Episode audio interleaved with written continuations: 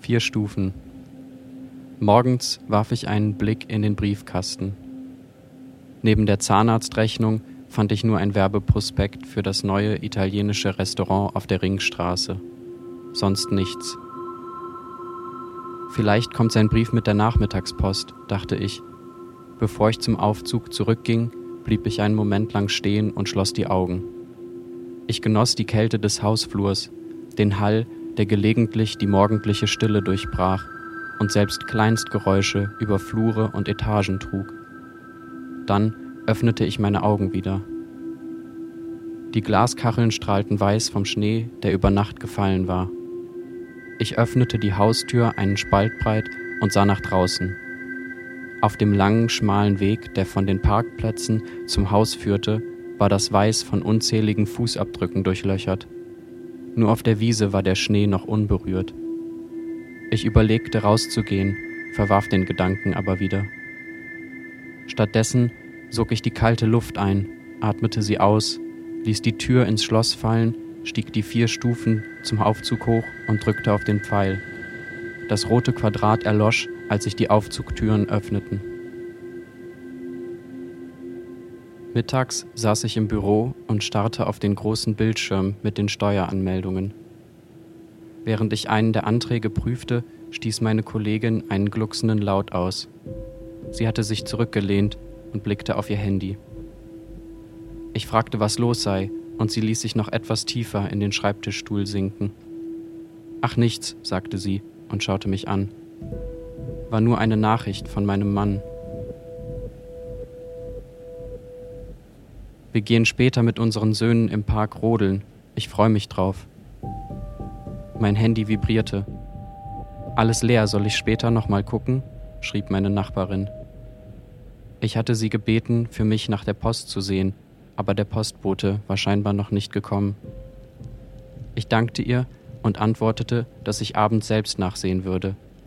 Dann legte ich das Handy wieder weg und erzählte meiner Kollegin, wie häufig ich in den letzten Jahren mit den Kindern meiner Schwester Schlitten gefahren war.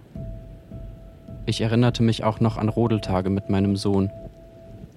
Heute seien sie alle zu alt für sowas, meine Kollegin nickte und sagte, sie genieße es, solange es noch anhielt.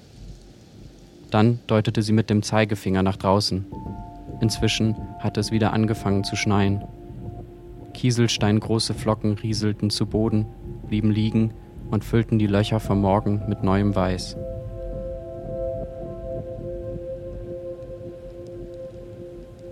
Nachmittags fuhr ich durch den dichten Schneefall über die matschige Landstraße nach Hause.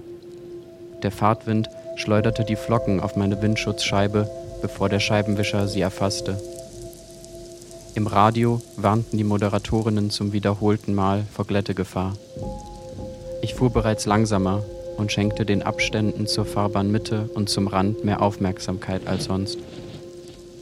Meine Schwester würde erst in einer halben Stunde da sein.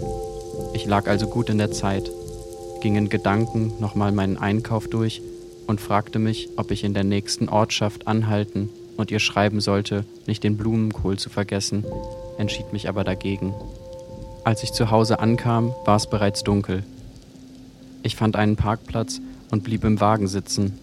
Das Radiorauschen im Hintergrund, die Restwärme der Heizung, der Schatten des fallenden Schnees auf dem Armaturenbrett. Beim Gedanken an die beißende Kälte fuhr ein Schauer über meinen Rücken. Ich zog den Reißverschluss meines Daunenmantels bis oben hinzu und stülpte mir die Kapuze über. Dann stieg ich aus und stapfte durch Schnee und Matsch zur Haustür.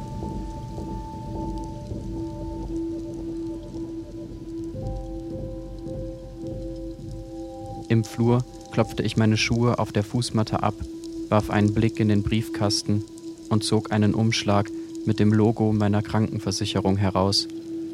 Während ich die vier Stufen zum Aufzug hochging, überlegte ich, ob mein letzter Brief ihn vielleicht gar nicht erreicht hatte. Meine Schwester und ich bereiteten das Abendessen zu. Nachdem wir das Gratin in den Backofen geschoben hatten, fragte sie, ob ich mit ihr auf den Balkon käme. Sie wolle eine rauchen. Ich sagte ihr, es sei mir zu kalt, ich könne uns stattdessen Tee machen.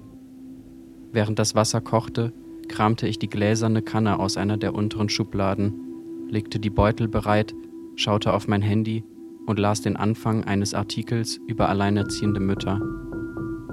Nach dem Essen machte sich meine Schwester auf den Weg, um die Kinder von ihrem Vater abzuholen. Ich begleitete sie nach unten. An der Haustür verabschiedeten wir uns und sie stapfte durch den Schnee in Richtung Parkplatz. Es hatte aufgehört zu schneien. Mein Atem zeichnete Dampfspuren in die klare Abendluft. Ich wartete noch, bis sie losgefahren war, dann schloss ich die Haustür. Obwohl ich wusste, dass nichts drin liegen würde, sah ich nochmal in den Briefkasten. Dann fuhr ich nach oben und schaltete in der Wohnung das Radio ein.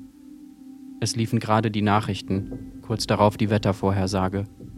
Der Moderator sagte, dass es übermorgen wieder schneien würde.